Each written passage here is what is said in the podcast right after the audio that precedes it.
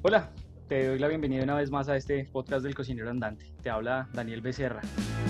Y para el programa de hoy quiero contarte primero esta pequeña anécdota.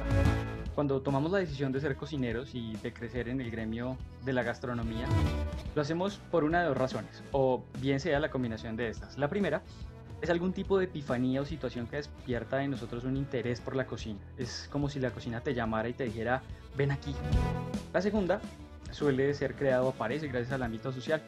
Es una saturación de información que puedes encontrar en programas de televisión, películas, series o algunas otras, bueno, que se presentan por diversos medios incluso como este, como el podcast. Y al igual que la primera, pues despierta un interés bastante grande en el futuro cocinero. Luego de que tú tienes una idea formada en la cabeza de cuál es el camino que vas a seguir, buscas mentores, maestros que ya han atravesado ese camino que tú quieres recorrer y que con sus resultados te puedan marcar un horizonte. Lamentablemente, muchas veces cuando buscamos estos mentores o personajes de éxito en el ámbito de la cocina, los primeros que encontramos son estos chefs que aparecen en televisión y que aparentan ser tiranos, cual Atila el Uno dirigiendo su ejército de bárbaros, y aparecen en las pantallas gritando, tratando mal a su gente, ofendiendo a los demás e incluso tirando los alimentos a la basura como si de eso simplemente se tratara. Pues bien, a mi modo de ver, esto lo que termina por ocasionar es una falta de criterio con respecto a la profesión que hemos elegido y por ende empieza a alejarnos de uno de los requisitos más importantes para el logro de nuestro objetivo, ser un gran cocinero. Y ese objetivo se llama liderazgo. Para hablar de liderazgo, me acompaña hoy el chef Alberto Zuleta, a quien le doy la bienvenida por primera vez a este podcast del cocinero andante, chef. Bienvenido. Muchas gracias. ¿Cómo ha estado? Bastante, bastante bien, chef. Ah, Cuéntenos, para arrancar, un poquito de usted, de su historia por este camino de la cocina. Bueno, pues es, eh, un poco largo. Eh, bueno, yo empecé hace muchos años, en el año 88, estudiando cocina en el SENA. Eh, en, el, en el ámbito social que yo me movía en esa época, era imperdonable que habiendo yo, estando a punto de graduarme de un colegio como el que yo estaba estudiando, que era en, fue en el Gimnasio del Norte, que es un colegio, pues Bogotá es uno de los colegios pupis, por así decirlo, eh, a uno no podía decir que, que iba a estudiar cocina porque supuestamente eso era para los brutos, que era para la gente que no tenía nada más que hacer, que inclusive pues había mucha gente, y era verdad, de, cocineros en esa época que a duras penas podían firmar su nombre. Y pues el nivel cultural era muy bajito realmente. Y por esa razón, pues eh, no era fácil decir, no, es que yo quiero ser cocinero y después llegar a ser chef. Pero yo, pues, gracias a mi madre, que en paz descanse, pues, yo viéndola a ella en la cocina y en su pasión, siempre me dio mucho interés meterme ahí. Y yo sentí que Dios me dio un don para esto. Es importante no solamente que a uno le guste la cocina, sino uno darse cuenta a este mundo a qué fue lo que vino. Y yo siento que yo vine a este mundo a cocinar y a, y a servir. No solo a cocinar, sino a servir. A servirle a la gente con lo que yo hago. Entonces yo vibraba muchísimo y, y, pues la piel se me erizaba cada vez que yo cogía los ingredientes y empezaba a hacer cosas. Y yo pues antes de empezar a estudiar en el SENA, porque yo estudié en el SENA, eh, yo seguía revistas de cocina y algunos libros y intentaba cosas. Yo era de los que le subía desayuno a mi papá y a mi mamá. Yo hacía el desayuno yo tenía 10 años. Me metía en la cocina a hacer cosas. Y siempre mi papá me dijo, usted va a ser chef, usted va a ser chef, usted va a ser chef. Él no tenía esos prejuicios ni perjuicios que sociales. Y, y, pues en mi colegio, pues yo nunca dije que iba a estudiar eso. Un día dije por mamá gallo, oiga, ¿sabe qué es que yo voy a estudiar? Voy a estudiar cocina. ¿Cómo se le ocurre, negro? ¿Usted qué le está pasando? Eso es para los brutos, es que usted, eh, eso no da plata, una cantidad de cosas. Y aún así, yo, eso fue lo que me puse a estudiar, cocina.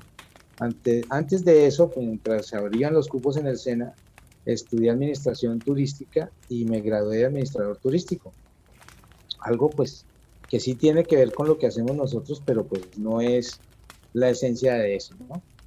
Y pues eh, me estudié, estuve entrando al SENA y yo vivía en el norte y el SENA de la 30 con 13 quedaba prácticamente ahí cerquita al sur. El único que se cruzaba la calle de la 30 para coger hacia el norte el bus era yo. De resto todos mis compañeros eran para echar más hacia el sur o más hacia arriba la montaña o más hacia abajo. Entonces eso, eso no era fácil y, y me tocó luchar contra viento y marea por esa razón. Y pues cuando mis compañeros se enteraban dónde yo vivía, eso me miraban por encima del hombro y me sacaban y los profesores siempre lo miraban a uno así, que este hijo de papi y cosas así cuando yo no era nada de eso. Yo quería estudiar la cocina porque sentía que ese era mi don. Y yo me gradué del SENA, yo soy del ACO 68. Eso es hace muchos años. Prácticamente son casi que 30 años en la profesión. Y mi, y, mi mentor fue Edilberto Pacheco y Jaime Alzate. Ellos fueron eh, los que me empezaron a, a, enseñar en el SENA. Y en pastelería, el señor Rosendo Gutiérrez, que hoy en día él tiene un negocio de pastelería allá en Bogotá. Y hay varios otros profesores que me dejaron mucho, que realmente los aprecio y compañeros míos que hoy en día son chefs reconocidos, que amamos la profesión. Pero los que nos graduamos, no importa dónde viviéramos, lo hicimos porque amábamos eso. Y lo primero que dijo el profesor Edilberto, me acuerdo tanto, dice, mire, en este momento hay 40 personas, vamos a ver cuántos quedan después de los primeros 15 días. Vamos a ver cuántos quedan después de los 30 y, ya después del primer eh, semestre vamos a ver cuántos quedan. Y él tenía razón. Realmente de mi grupo nos graduamos de 40, más o menos como 20 personas nomás. Eh, entonces, pues no era una cuestión fácil. Y las prácticas en el SENA en esa época, uno tenía que estudiar seis meses e iba a la empresa que lo patrocinaba porque era una era patrocinado por la empresa que la cual uno iba a hacer las prácticas. Entonces, eh, a mí me tocó en el Bogotá Royal, en el Hotel Bogotá Royal, que en esa época no era el, más, el hotel más renombrado, era los hoteles nuevos del norte. ¿sí? los hoteles más renombrados en esa época era el Hilton y el Tequendama. Entonces todo el mundo quería irse para allá. Pero pues eh, no había cupos para eso y a mí me salió en el Hotel Bogotá Royal y me fui para allá. Y allá hice mis pasantías. Y pues a mí me fue muy bien y yo estudiaba muchísimo. Yo era de los que me metía a la, a la biblioteca del SENA después de que terminábamos clase a comerme los libros, a estudiar, a mirar las recetas eh, clásicas realmente como eran. Yo era muy, muy, pero muy eh, digamos así, estricto y a mí me ha gustado siempre respetar las recetas tradicionales porque de ahí es donde ha empezado todo. Y ahí es donde nacen todas las cosas. Entonces, eh, si aún hoy con, esos, con esas recetas y esos estándares que llevan cientos de años en vigencia y todavía siguen vigentes, es porque sí funciona. Hoy en día, pues la cocina tiene mucho más eh, información, digámoslo así, tecnología, y además, eh, cuando digo información, es que se investiga el porqué de las cosas. En esa época, en nuestra época, que pues eh, yo soy cincuentón, entonces mis colegas de esa época pues sabrán a qué me refiero, que era más ser una cocina de dedo, de probar con el dedo, de tocar con la mano, de de mirar esta gelatina le hace falta. No es que uno no tuviera recetas estándar, claro que sí las había, pero usted nunca se le ocurría decir, venga, eh, si yo quiero hacer una changua, por poner un ejemplo, y el huevo de la changua, no quiero que, la, que al pochar el huevo dentro de la changua se pegue al fondo de la cazuela, no quiero que ese huevo, eh, la yema me quede dura y me quede flotando, quiero que quede en un término medio, ¿sí? Entonces, toda la cantidad de procesos que existían antes pues uno era, era mucho más al ojo. Sí había termómetros, pero eso era más para los pasteleros que para los cocineros. Lo mismo era para las carnes. Los grandes parrilleros eran con el dedo. Nada de termómetros. Los termómetros entraron mucho tiempo después. Entonces, como no había una información, eh, la información no estaba a la orden de todo el mundo y estaba en los libros y estaba en la experiencia de las personas que eran los líderes de cocina. Por esa razón, un chef, para poder lograr ocupar esa silla, se demoraba muchísimos años, porque tenía que ser a través de la experiencia que le iba dando el ir avanzando y a través de la, eh, ser autodidacta y mirar los libros, los grandes libros de cocina, tener la oportunidad de mirarlos y leerlos, porque siempre han sido, los libros eran muy costosos y no cualquiera podía tener la capacidad económica de comprar un libro como El arte culinario moderno, que esa es una de las Biblias de la cocina, es donde está toda la cocina clásica y la cocina básica. Entonces, aparece el maestro Jaime Alzate y él hace un libro, Cocina para Profesionales. Y ese era el libro que todo alumno del SENA debía comprar si quería aprender lo que es la cocina básica. Si quería saber cuál era la diferencia entre la cocina clásica y la cocina moderna. De dónde eran las salsas madres, cómo, por qué se llamaban salsas madres, qué salsas salían de cada una de ellas. Entonces, era mucha información que anteriormente no estaba, eh, digámoslo así, a la orden de muchas personas. Entonces, por esa razón, un chef se demoraba mucho, un cocinero se demoraba mucho en llegar al topo. Nunca existía en esa época un chef que tuviera menos de 40 años. ¿sí? Un chef de 25 años, de 30 años, ni loco. Ni loco porque pues no, no tenía la experiencia para poder ocupar esa, esa silla. Entonces, eh, a mí me tocó con mis colegas, que puedo nombrar muchísimos, eh, Humberto Sánchez, eh, em, puedo nombrar perfectamente también a, Salinas, a Gabriel Salinas, puedo nombrar a Obani Velasco, eh, puedo nombrar a Manuel Aldana, a Rodolfo Chopontada, muchos cocineros que hoy en día son a Luis Forero, todos somos de esa época, que nosotros estuvimos, digámoslo así, partiendo la historia de lo que era la cocina del, madrazo, la cocina de, si se, eh, se quemó, mijo, ah, sí, bueno, si vaya a ver si la mamita lo cuida. Es más, si usted se va, aquí no vuelva. Échese tomate ahí para que se le, para que se le pase. No me diga que el niñito se va a llorar porque se cortó la manito, pues envuelvas, ese café, como decía Andrés López por ahí, ese café. Café. Sí, para tapar eso. Usted acaba de tocar un punto muy importante y me alegra que haya llegado ahí. Y es que hay una gran diferencia en lo que usted está diciendo en cómo se dirigía una cocina de antes y cómo se dirige una cocina hoy día. En algún momento en, en La Fontana nos hicieron alguna reunión en la que nos explicaban cómo manejar los equipos, obviamente por cuestiones de seguridad. Y recuerdo que don Luis Forero decía, mire, yo era pasante, y decían, miren cómo para el pasante es importante cómo se maneja todo el equipo, porque yo estaba con un cuaderno pequeñito, que eso es un hábito que yo creo que debemos tener todos los cocineros que arrancamos, de un cuadernito con un esfero y anotar absolutamente todo lo que es relevante. Eso es muy positivo hoy día. ¿Cuál es esa gran diferencia entre cómo se dirigía una cocina de antes y cómo se hace hoy día? Bueno, eh, la gran diferencia es que hoy hay tecnología y mucho más información. Y la otra gran diferencia es que las, el equipo de trabajo de hoy día tiene más escolaridad, hay más oportunidad de escolarizarse, de, tener esa información y de estudiar.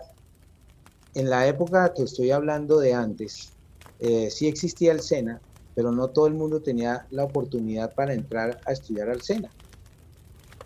Ya sea porque no estaba convencido o ya sea porque en su familia no lo dejaban, ¿sí? Entonces, dirigir una cocina antes era para los chefs de renombre que generalmente eran traídos de afuera, de este país.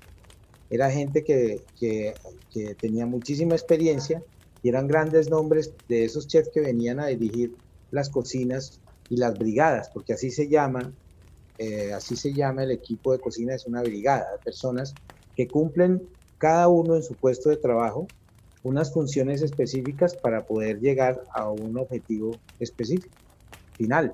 Pero en esa época era más, no es que hoy en día la cocina no sea de memoria, claro que es de memoria, necesita una buena memoria, pero en esa época usted, como usted dice lo del cuadernito, en esa época a uno no le dejaban sacar el cuadernito. Si usted veía y si no aprendía ahí mismo lo que le enseñaban, después se lo mandaban a hacer y lo castigaban. ¿Cuál era el castigo? Lo cambiaban de turno, eh, le, iban con quejas al, head chef, al, ejecutivo de uno o al primer cocinero, que uno no quería hacer las cosas o que, o que uno no tenía buena memoria. Eh, era los madrazos, lo mandaban a uno como tal. Oiga, hijo de no sé qué, ¿qué está haciendo? No sea tan bruto, ¿cómo se le ocurre hacer eso? Ahora de castigo, usted pela estos dos bultos de papa. Ahora de castigo, usted va a pelar este bulto de, ajo. Y el ajo en esa época no era el ajo de hoy en día, que aquí en Colombia no, por lo menos no llegaba ese ajo, que es el ajo de diente grande, que es fácil de pelar, no, era el ajo morado, que tiene miles de capas, y entonces uno, pelando un bulto de ajos, se podía echar todo el día y lloraba uno. Entonces, dirigir una cocina era a través del miedo. La educación en ese momento era a través del miedo. El chef era como un dios y era entre dios y ogro, era la cosa. Entonces al chef solo podía llegar a hablar con el chef, el primer cocinero, de pronto el primer cocinero y el subchef. Nunca un auxiliar de cocina tenía oportunidad de ir a hablarle al chef porque eso era un irrespeto llegar allá. Si, si el auxiliar de cocina quería acceder al chef, tenía que pedirle permiso a su primer cocinero y tenía que decirle al primer cocinero qué era lo que le iba a decir. Para el otro asegurarse que no lo iba a sapear o a decir cosas malas de él. Y si llegaba uno a decir cualquier cosa eh, negativa o poner alguna queja sin permiso del primer cocinero, después se ganaba con el tipo de enemigo. Entonces lo separaban o le decía al chef que le cambiara de turno o lo aburrían para que uno renunciara. Esa era la manera de manejar las cocinas en esa época.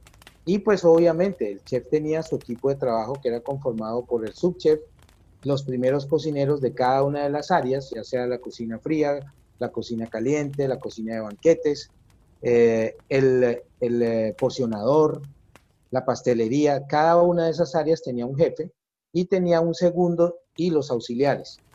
De eso constaban las brigadas en, en los hoteles, por ejemplo. Yo crecí y me eduqué a nivel hotel, eh, en los hoteles. Mi crecimiento fue con los hoteles. Yo trabajé con el Bogotá Royal, después estuve con la Abadía de Montserrat, que tuvo una época brillante de, un salón de eventos y, y banquetes, y además tenía un restaurante que dio mucho de qué hablar, que era el restaurante San Feliu. Después estuve en el Hotel Victoria Regia. Después eh, salió una oportunidad importante en el Club Cerrezuela y estuve en el Cerrezuela dirigiendo la operación de Cerrezuela varios, varios años. De ahí salté al Metropolitan Club, que es un club muy prestigioso.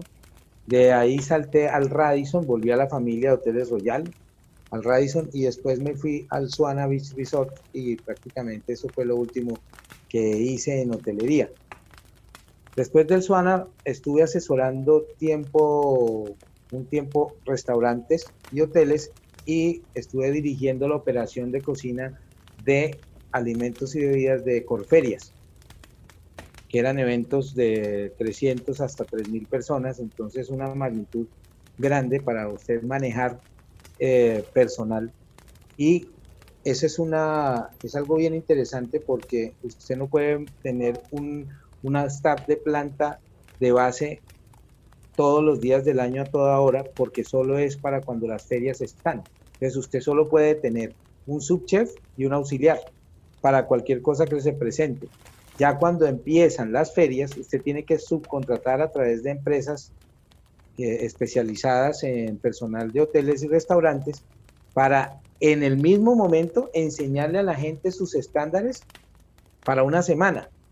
Entonces usted imagínese lo que es los tres primeros días que va cojeando porque pues usted está contratando a gente que sabe, sí, pero las personas no saben cómo son las recetas y el punto exacto de cada cosa. Ya después de la primera, la mitad, después de la primera mitad de la semana, ya los platos empiezan a salir como deben salir. ¿Por qué? Porque esas personas ya están cogiéndole el ritmo a ese, a ese tipo de gastronomía. Entonces es todo un mundo de cosas.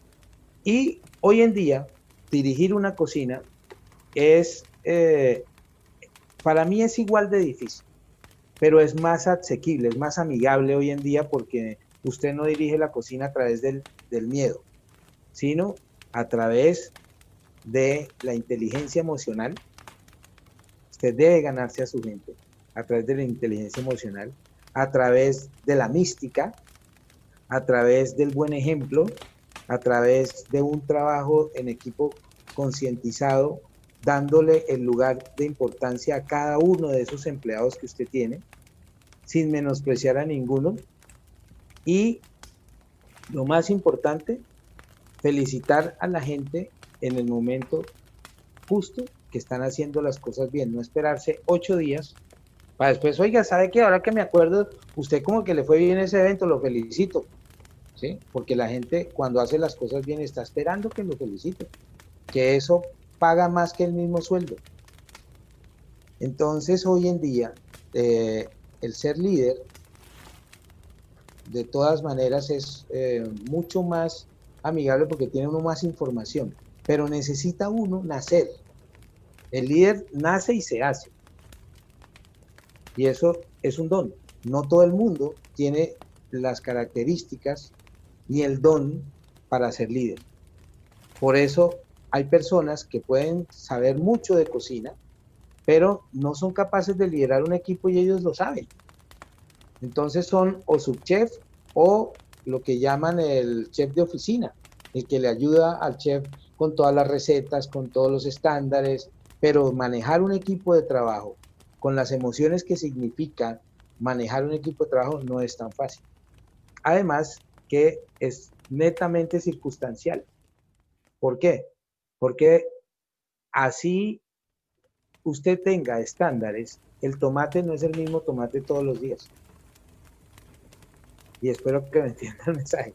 No es la misma lechuga, sí, lechuga rizada o lechuga rúgula, sí, pero es que resulta que si la rúgula la traen de fuera de Bogotá, tiene unas características. Si la siembran en, la zona de, de, Santander, tiene otras, las hojas son diferentes, ¿sí? ¿Cuánto le dura? ¿Cómo se comporta el ingrediente? Entonces, esos estándares hoy en día eh, hay mucha información y, es, es, tedioso, pero pues es mucho más, más fácil, digámoslo así. Además, tenemos algo hoy en día que no se tenía en esa época. En esa época uno limpiaba, y voy a hablar de las buenas prácticas de manufactura, ¿sí? la limpieza y hacerse en cocina, garantizar los procesos. Eso no existía antes, ¿sí? usted limpiaba, echaba jabón, limpiaba y se veía limpio pero que realmente la superficie estuviera limpia, desinfectada, que eh, usted hiciera un proceso muy bueno eh, con estándares de refrigeración con temperaturas controladas, con estándares de calentamiento con temperaturas controladas, eso no existía antes, todo era con el dedo, eso ya está caliente, sí. Entonces anteriormente se intoxicaba la gente y uno no sabía por qué. No había trazabilidad, que hoy sí existe todas esas cosas en la cocina. Existen la garantía de los procesos. Y si usted le comunica a su equipo de trabajo antes de empezar a qué van a jugar y cómo van a jugar, y usted identifica quién es el mejor en cada uno de esos puestos de acuerdo a la personalidad y a sus gustos, no a los suyos, sino a los de sus empleados, usted le pega al perro. Porque a veces uno uno se acerca a los empleados y empieza a hablar con ellos y ve que el pastelero tiene un auxiliar ahí que está haciendo los croissants a unas velocidades increíbles, pero el tipo está haciendo mala cara. Dice, venga, ¿qué le pasa? No, nada. Pero cuénteme, ¿qué le pasa? No, jefe, es que tengo que hablar con usted porque es que yo no me siento bien. ¿Está enfermo? No, después le digo. Y habla uno con él y resulta que lo que está haciendo no le gusta. Le gusta la cocina fría y siempre soñó estar en cocina fría. Pero se le presentó en algún momento la oportunidad de ser panadero y el hombre físicamente lo hace y es muy hábil y adquirió la destreza y la habilidad, pero no se siente importante y no se, y no se siente, no vibra con lo que hace. Entonces le cuesta mucho más a él desarrollar esas, esas, esas habilidades que la persona que está haciendo lo que hace porque le encanta, porque le gusta. Entonces, esa es esa experiencia yo que es muy importante, muy importante, que el, que el chef eh, pueda reconocer y conocer a su equipo de trabajo. En ese aspecto estoy muy de acuerdo, en parte por, por algo de experiencia, de experiencia personal. En algún momento para una fiesta de San Silvestre, yo organicé, yo era su chef en ese, en ese momento, yo organicé el equipo de acuerdo a eso que usted está comentando. Conocía obviamente que la persona que estaba a cargo de la cocina fría era muy buena en la parrilla y le gustaba hacer la parrilla y quien estaba en la parrilla era mucho mejor sirviendo. Y él aceptaba y le gustaba también el tema del montaje y del servicio. Entonces yo cambié los puestos, le dije a la persona que estaba en la parrilla, listo, venga aquí a servir conmigo. Y el que estaba en la fría, porque la fría estaba muerta en ese momento, porque estábamos en el evento, pasaba a la parrilla hay un choque con, la persona encargada de la cocina porque él dijo, no, es que los puestos están así y esos son. ¿Cómo hace un cocinero de, como, nosotros que entiende ese tipo de cosas para bien sea enseñar o ubicarse en, esos ambientes donde, donde se sigue con esa mentalidad de, es que es lo que está ahí? Lo que yo digo. Exacto. Bueno, ¿Cómo hace eso no es, eso, es, eh, eso es eso es un poco complicado. ¿Por qué? Porque el chef, eh, si estamos hablando de una brigada grande de cocina, ya sea de una casa de eventos grande o de un hotel, que cada vez las brigadas las recogen y las, las ponen con menos personas, más trabajo y menos gente, pues eso es la reingeniería de hoy en día, pues qué belleza. Estoy siendo irónico en este momento. sí, pues entonces le compran un horno racional que hace de todo y entonces le quitan tres auxiliares a uno porque se les olvida que es que, es que alguien tiene que cortar las verduras para las meter al horno, que alguien tiene que hacer el pan para lo meter al horno. Entonces compran un horno racional y le quitan dos personas porque es que el horno, ya con ese horno, ¿qué más quiere? Sí, igual entonces, Sí, resulta que las personas claves en los equipos, que son los que le reportan al chef, esos líderes ¿sí? de cada una de las áreas, tienen su equipo de trabajo, ¿sí? y eh, no quieren, si ven que las cosas le está saliendo bien y le está funcionando, no quieren perder el dinamismo y los resultados buenos de su equipo de trabajo. Entonces no están dispuestos a que se le a que se, a que le quiten a un al auxiliar de panadería si el tipo no quiere estar ahí no está dispuesto a perder al, que hace los postres si el tipo le gusta más otras cosas. Entonces, esa información nunca le llega al chef, porque al chef la información que le va a llegar es la que le dé el líder. Y si acaso, si acaso, de pronto, si es asequible, pues puede oír al auxiliar de esa área. Pero, pero, ¿qué es lo que tiene que hacer el chef? Hombre, darse una vuelta por la cocina. Yo en mi caso, los chefs ejecutivos tenemos que salir de la oficina. No podemos ser tan ejecutivos, tan quedarnos solamente en los números, quedarnos en los estándares, quedarnos en todos los formatos, quedarnos en toda la parte eh, de oficina. Y es, salga y darse una vuelta, porque entre más en la oficina esté, más lejos lo ven sus empleados y nunca se va a enterar por usted mismo de qué es lo que está pasando allá dentro de la cocina. ¿Sí? Porque aún todavía, cuando el chef pasa, le esconden cosas. Usted no vaya a decir, usted se calla, aquí todo está saliendo bien. Todavía eso sigue existiendo.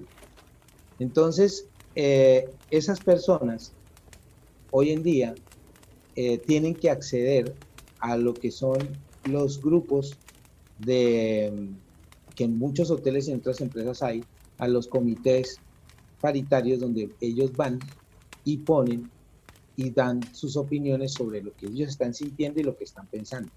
¿sí? Si ustedes si usted es eh, una persona abierta, que tiene que tener mente abierta, ¿cómo hace para que sus líderes de las áreas sean mente abierta? Tiene que empezar usted como chef en abrir su mente para que ellos lo sigan. Y tiene usted que poner ejemplos. Y tiene que ser usted parte de la solución y enseñarles a ellos que deben ser parte de la solución. ¿Sí? Y no cerrarse a la banda que usted no me puede quitar este. No es que este jugador, si estamos hablando de fútbol, yo muchas veces comparo los equipos de cocina con los equipos de fútbol, porque es que es, eh, se parece mucho, porque los equipos de fútbol cada uno tiene una función. Y está el director técnico, pero dentro de allá de la cancha, el director, el que manda es el capitán, el que manda es el pibe rama. ¿Por qué nos metieron esa golera? Porque en el, eh, el líder del equipo que es Falcao no estaba y James no es líder. James es un buen 10, pero él no es líder. Por eso el equipo se desbarató. No había quien dijera, venga, hermano, ¿sabe qué? Pongámosle el orden a la casa. ¿Sí? Él solamente está pensando en sus intereses y un líder no puede estar pensando en sus intereses solamente. Sí, los intereses del líder es que las cosas salgan bien de acuerdo a unas políticas y una misión de la empresa y que está de acuerdo él con eso, y él vibra con esas políticas y esa misión. Y si eso es así, entonces tiene que convencer con esa mística de la que hablamos y con la inteligencia emocional a sus seguidores para que le crean. Esa es la manera, que no es fácil, que no es nada fácil. Pero ¿cómo lo logra? Hablando con la gente, dándole el espacio a la gente de, venga, venga a mi oficina, esto es de puertas abiertas, siéntese, cuéntenme.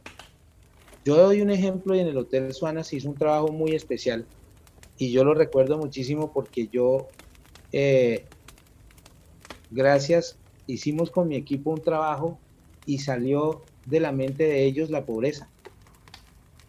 La pobreza y la, y la em, ¿cómo lo digo?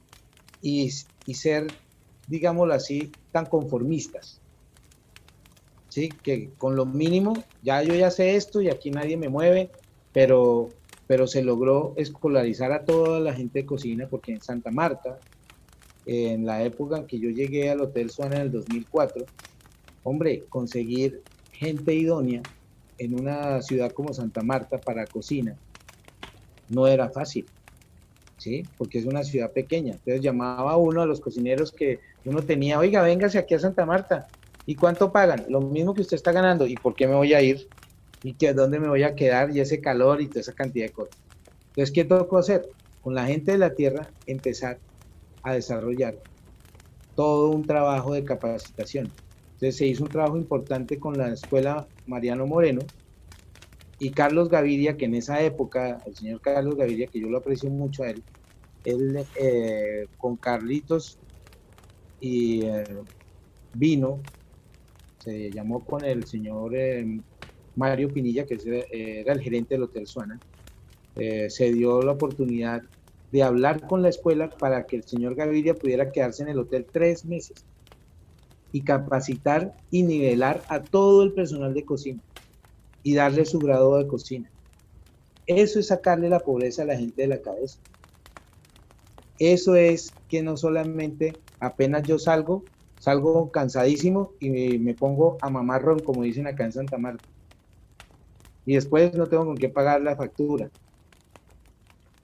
Sacarle la pobreza a la gente de la cabeza es cuando usted le dice, mire, de esos 100 mil pesos que usted se gana, por poner un ejemplo, no se lo gaste todo en ron. Cubra primero sus necesidades básicas, acuérdese de sus hijos, acuérdese de su familia para que los gota gota y los prestamistas usureros no se lo coman vivo, ¿verdad? Porque se, se sobreendeudaban, se bebían la plata y después... Y ha prestado para pagar. Ha prestado para poder. Pero todas esas cosas fueron saliendo y fueron entendiendo que no, jefe, me saludaban a mí. Yo, buenos días muchachos. ¿Cómo van? No, bien jefe, como cuando usted era pobre. Yo dije, no, es que yo nunca fui pobre. Ah, no, pues que va a ser pobre usted si usted viene de buena familia. Yo dije, no, señor, yo no soy pobre no porque venga de buena familia, sino porque yo no pienso nunca estuvo ahí. que lo soy. Yo pienso que tengo todas las cosas buenas para dar y yo les puedo convencer a ustedes de que ustedes no son pobres. Ajá, jefe, pero es que usted conociera a mi papá, conociera a mi mamá, ¿de dónde vengo yo? Sí, pero es que usted puede cambiar esa historia. La historia está por hacerse, el presente es el aquí y el ahora. Lo que está atrás ya no, eso échelo a la basura, eso ya no existe. El de aquí y el ahora es el que le da lo que viene. Y haga algo aquí y ahora. Esa es su oportunidad para hacer usted lo mejor, para capacitarse, para darle lo mejor a sus hijos, para que esta profesión que usted tiene es lo que le da de comer a usted. Entonces, dele las gracias a esta profesión que usted puede llenarse la barriga, que usted como cocinero, usted se come en esta profesión lo que nadie se come. Usted va a disfrutar lo que nadie se disfruta. Y muchas veces lo que usted se come aquí, y no le estoy menospreciando ni mucho menos, pero uno en la casa uno no se come lo que se come aquí, hermano, perdonen. A veces uno en la casa, en la nevera usted la abre y puede correr, montarse en una moto y no se estrella con nada. Pero llega usted a su segundo hogar, que es esa cocina, y allá usted puede comer. Y usted puede estar, tomarse lo que quiera. Entonces, eso hay que apreciarlo. Y empezaron a, cambiar. Y las BPMs ayudó mucho a cambiar la mentalidad de la gente, porque es una forma de vivir, no es yo en el hotel cumplo con esto y llego a mi casa y si compré un paquete de salchichas lo dejo abierto y se, se pusieron secas las otras y me tocó botar la mitad. No, BPMs es que coge un recipiente hermético que le vale 3 mil pesos y ahí echa las salchichas que le sacó del, del paquete porque era un paquete que estaba al vacío. Cuando la gente empieza a entender eso, que las BPMs hacen parte de su vida diaria, cambiaron su casa. Y su calidad de vida. Cambiaron su dinero. Es una forma de vivir. No, es que yo soy uno en la casa y otro aquí. No, usted no es uno en la casa y otro aquí. Usted es el mismo. Lo que pasa es que en su casa hace unas cosas y aquí hace otras. Chef, usted está tocando algo muy interesante. Y en este hoy, aquí, presente, en este ahora, se sigue viendo un temor por parte de algunos líderes a hacer crecer a miembros de su equipo, esos que tienen las capacidades y los conocimientos como líderes. Hay que perder ese miedo, digo yo. Pero ¿cómo, cómo se pierde ese miedo? Bueno, el miedo es a que lo, le corran la silla, que es el miedo que siempre ha existido. Por eso era que los chefs anteriormente se demoraban tanto por llegar a ocupar la silla de chef ejecutivo. ¿Por qué? Porque para poder llegar ahí, nadie lo podía reemplazar. Nadie tenía los secretos de cocina, por eso es que antes existían los secretos en la cocina, para las recetas los secretos, porque es que el panadero, si, me, si el panadero le llega a dar el auxiliar el secreto de cómo se hace este pan, pierde el puesto. Porque es que ya va a sentir que el otro lo va a reemplazar y lo van a echar. En vez de pensar que si le enseña a él cómo se hacen las cosas, él se puede enfermar, puede irse de vacaciones, puede tener más tiempo para él y para su familia y puede crecer la cocina. Y pueden montar otro hotel más. Puede ampliarse las posibilidades, pero cuando estamos cerrados a que el miedo que nos da es a perder nuestro, nuestro puesto porque le enseñamos a los demás, nunca vamos a enseñar por ese miedo de perder la silla donde estamos, de perder la zona de confort en que nos encontramos. Pero cuando el chef ejecutivo o el primer cocinero tienen claro que deben enseñar a sus ayudantes, a sus compañeros, todos esos secretos y toda esa metodología, pues la cocina va a funcionar y va a crecer mucho más, porque la cocina es la gente. La cocina es la gente y es la mente de la gente. Entonces, ese es concientizar esa parte, de perder el miedo a perder la silla. ¿Sí? Hombre, alguien lo tiene que poder reemplazar. Y, si el chef no se vuelve indispensable, es un excelente líder. Cuando un chef ejecutivo es indispensable, no es un buen líder, porque quiere decir que tiene que estar 24 horas ahí metido, hermano, para que las cosas funcionen, dándole palo a la gente.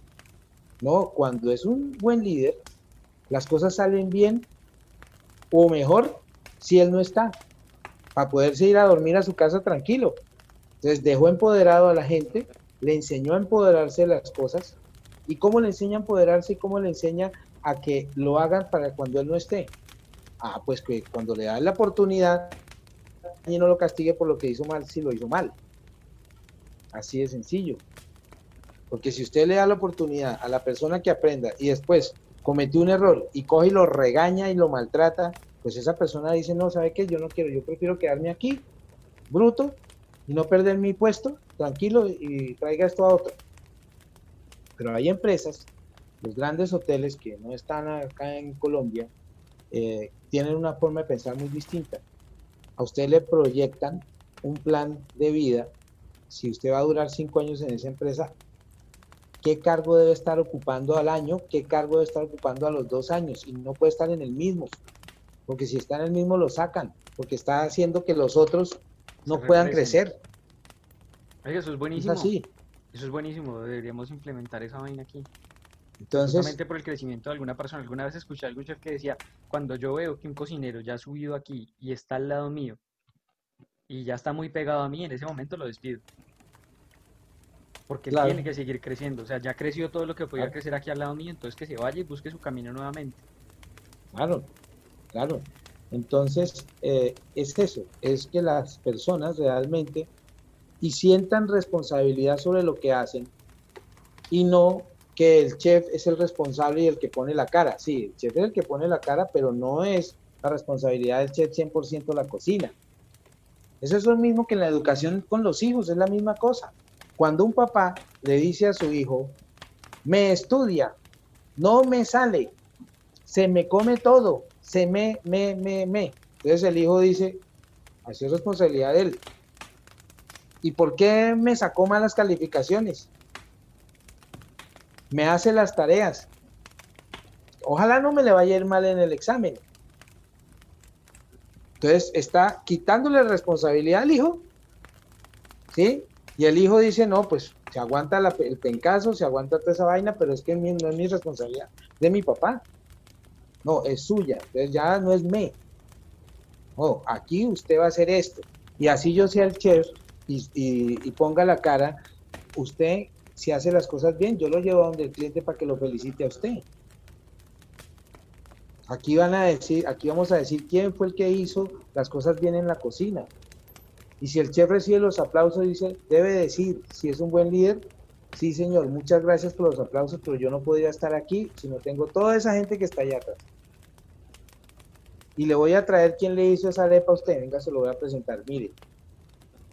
Este señor le hizo la comida a usted.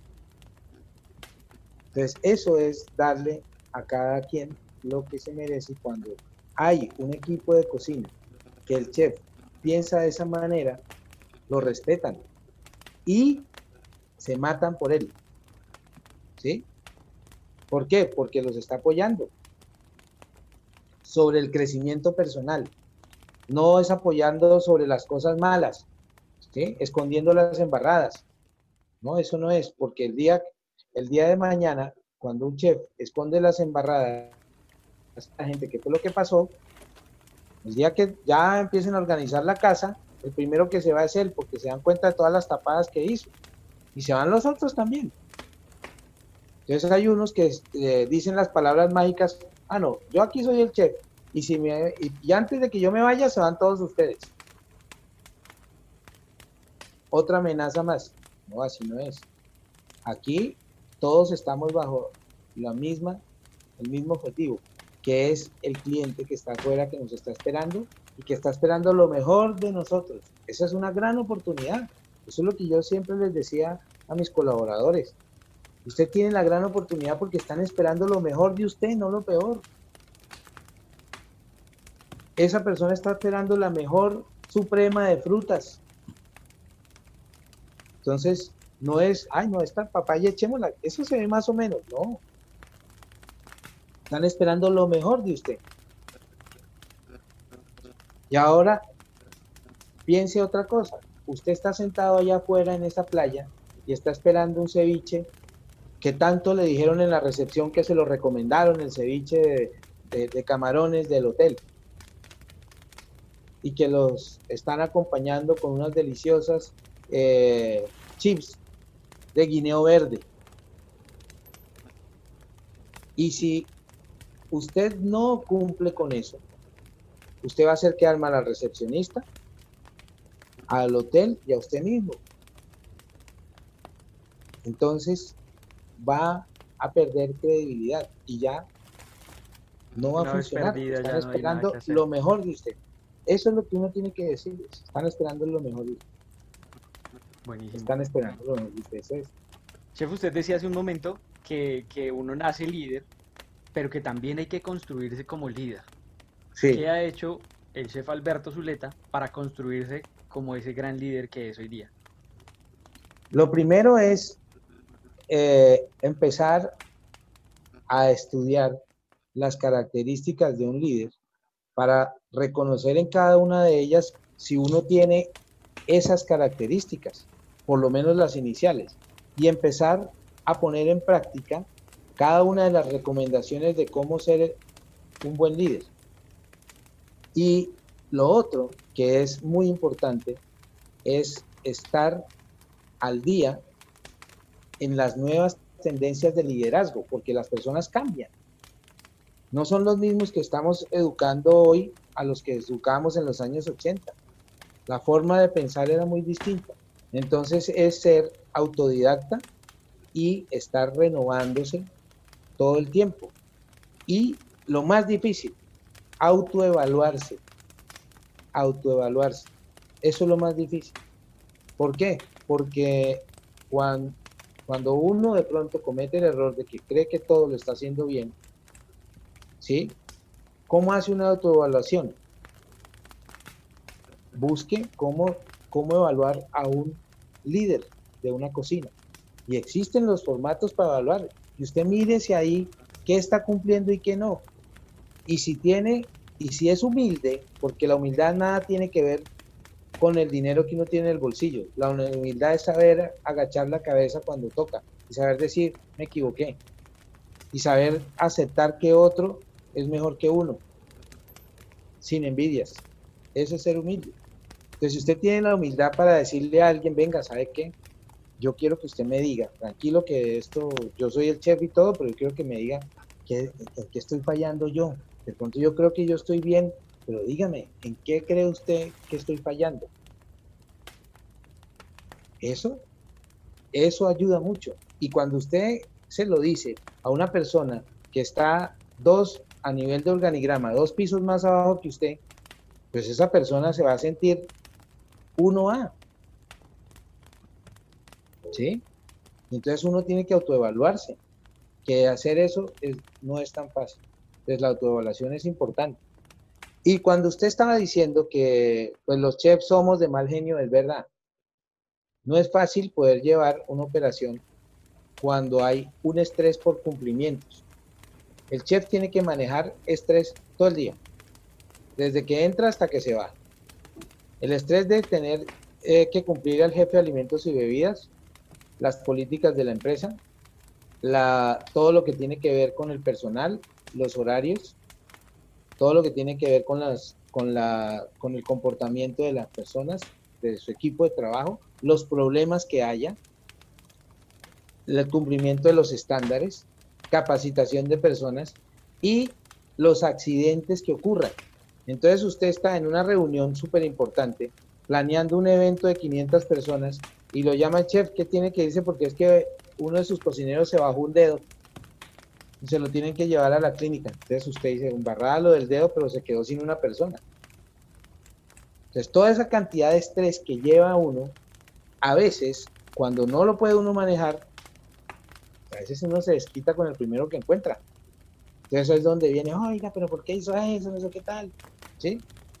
Pero realmente lo que aparece ahí en, en esos, en esos realities o esa vaina de de Health Kitchen y esas cosas, eso es más para vender una imagen que no es.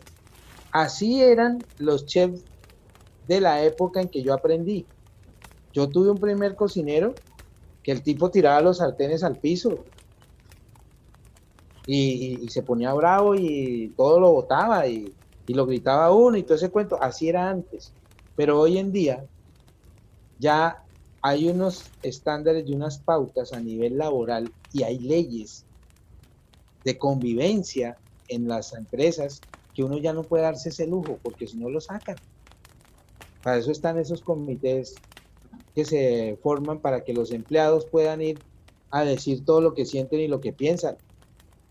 Entonces ya el chef no se puede dar el lujo de maltratar a la persona o de empezar a condicionar como han hecho muchos algunas de sus ayudantes para que les den el caramelo. ¿Se sabe a qué me refiero? Ay, chef, es que necesito que me dé el permiso, no sé qué. Así, ah, ¿usted quiere el permiso? Bueno. Ok, yo le doy el permiso, pero... Ya tú sabes. Ya sabes, ¿sí? Entonces, eso es un error grandísimo. Porque cuando una cosa es brindar la confianza de que usted eh, confía en su equipo de trabajo y ellos saben que usted confía en ellos. Y otra cosa muy distinta es usted volverse el amigo de parranda de sus empleados. Porque pierde la autoridad. Es un espacio bastante grande, es un, hay un abismo entre una cosa y otra. Exactamente. Claro, si un empleado suyo quiere invitarlo al bautizo del hijo porque es que usted le cae bien y le parece una gran persona y, está invitando a su jefe, listo, vaya al bautizo, pero no se ponga a emborracharse ahí con ellos, no, tiene, hay un límite de la línea que uno no puede cruzar porque uno, sí, uno está yendo como, como Daniel, usted está yendo como Daniel, pero resulta que usted siempre tiene que ser Daniel el chef, ahí, usted así fue como llegó y así fue lo que presentaron, ese es mi jefe ¿sí? Entonces hay un límite, entonces hay una horita en que se tiene que irse y hay una cantidad de tragos que usted tiene que tomarse si no quiere perder la autoridad. Y eso es así. Y muchas veces eh, cometimos, y eso yo lo digo porque así fue que yo aprendí, cometí muchos errores. Obviamente si no hice nunca lo de dame el caramelo, eso sí ya... valga la aclaración. Sí, valga la aclaración porque eso sí. Pero lo otro sí, me iba a tomar con mis empleados y esas cosas. Y entonces uno el día siguiente, después, hermano, oiga, venga, hágame un favor, necesito que vamos a hacer este evento, necesito que me organice esto y esto. Ay, pero qué, compadre, ¿qué me va a decir ahora? No, compadre, ¿cómo? ¿Compadre? No, aquí ya no somos aquí ya no. Compadres no. Claro. ¿Sí? Eh, y nuestro país, en nuestro país tenemos una idiosincrasia que tenemos que ir cambiando. Y es que yo sí entendí que cuando mi jefe me daba a mí la confianza, yo tenía que esforzarme más para no defraudarlo. La gente entiende al revés, que cuando uno le da confianza ya puede embarrarla. Ya eso fresco, tranquilo que es parce mío, no se preocupe que, que si nosotros le embarramos acá y esto se nos daña, ese man es un bacán, no dice nada. No, todo lo contrario, cuando uno le da confianza, y le están dando esa confianza al máximo, es no defraudar a, su, a esa confianza que le dieron. Entonces, más, más trabajo tiene que meterle, más esfuerzo tiene que meterle a las cosas. Entonces, eso es lo que tenemos que aprender, porque hay muchas personas que cuando le ponen la mano en el hombro, su jefe, confunden al jefe. Creen que es que el jefe no les está suavizando los estándares, no le está suavizando los estándares, lo está tratando bien, hermano. Eso es importante que nosotros lo divulguemos para que las personas que son nuestros subalternos entiendan que darle la confianza a la persona no es darle la oportunidad para que se equivoque y fresco. No, es todo lo contrario, es más compromiso. ¿Sí? Y si el chef llega y se quiere desahogar con un empleado que le tira confianza, venga, sabes que yo no tengo a nadie que contarle, estoy mi hija tuvo un problema con esto, esto y necesito desahogarme con alguien. Oiga, Chela, gracias por contarme eso. Muchísimas gracias, no, tranquilo, conmigo puede contar. ¿sí? Lo mismo del regreso. Usted está viviendo con las personas que trabaja. De las vamos a hablar de 15, 16 horas conscientes, porque la otra está durmiendo, ¿sí? Y la otra en proceso de despertarse y alistarse. Pero las horas conscientes, un poquito más de la mitad, de esas 16 horas está trabajando. Y si es en cocina, hasta 10 horas. No, y más. Y más. Entonces, ¿usted con quién está viviendo su día a día y todos sus, sus problemas y sus cosas? Con esas personas. Entonces, hombre, ¿quiénes son su, ¿quién es su familia realmente? ¿Quién hace parte de su familia y su día a día? Esas personas. Hay que llevarse bien porque esas personas usted al otro día tiene que volverla a ver. Y las ve más que a sus hijos. Las ve más que a su esposa. Por eso esta profesión, muchos chefs, me incluyo, que hasta hace poco se compusieron las cosas, no es fácil tener una relación duradera, pero no porque uno sea perro y que, y que no, no, porque es que son muchas horas laborales y llega uno muy cansado y pues uno no quiere sino dormir. ¿Sí? Y yo no culpo a las esposas de los chefs, pero es que llega uno muy cansado. No, es cierto, es cierto. Eso es una, una profesión muy desgastante. Entonces no es fácil tener una familia cuando usted se dedica a hacer que la gente se divierta y se sienta feliz. Decía, me dijo alguna vez eh, Osvaldo, el chef Osvaldo, Osvaldo Acosta, uno trabaja para el descanso de otro. Claro. Y es, es total, es, es muy cierto. Yo quisiera pedirle una recomendación. Que nos recomiende. O sea, este, este podcast se caracteriza por los datos históricos y por los libros. Recomiéndenos un libro para hacernos mejores líderes. Hay un libro que se llama Liderazgo y formas de gestión en la dirección de un hotel.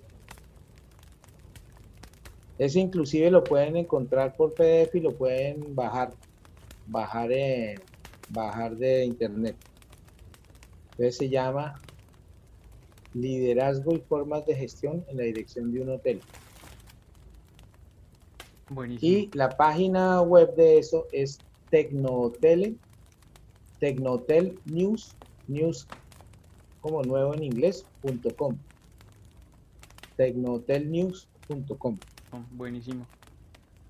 nosotros estamos arrancando este camino y poco a poco vamos construyendo ese, ese liderazgo. ¿Qué consejo nos daría personas que estamos arrancando en esto?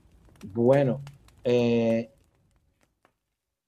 yo pienso que el consejo más grande es darse cuenta que si en lo que estamos haciendo nos llena de gozo, nos llena de alegría, y si el atender personas y dar felicidad a través de los alimentos que preparamos es nuestra razón de ser, hay que seguir adelante. Si eso si hacer eso prefieres, tú prefieres estarte el 31 de diciembre hasta las 3 de la mañana trabajando para sentir, para hacer darle la felicidad a la gente, que estar con tu familia sentado en una mesa y eso no te va a dañar la vida, entonces estás en el lugar que es. Si no, estás en el lugar equivocado. La casita roja. Bueno, chef, cuando uno está hablando de temas buenos, interesantes, el tiempo se pasa corriendo. Se nos ha acabado el tiempo. Quiero darle las gracias por haber aceptado la invitación a este, a este podcast y pedirle que nos, nos dé papaya, llamarlo en otra ocasión y, charlar de otros temas relacionados. Claro que sí. Es más, le voy a. Hay, hay, un, hay una, un adelanto que le voy a dar para la próxima llamada. Y es que yo escribí, está en proceso de, estoy mirando a ver quién me lo edita, escribí un libro de poesías y cocina. Uy. Pues de eso tenemos que hablar, pero por el interno. Por interno, sí, eh, claro. porque es que resulta que se nos olvidó conquistar. Ah, caray.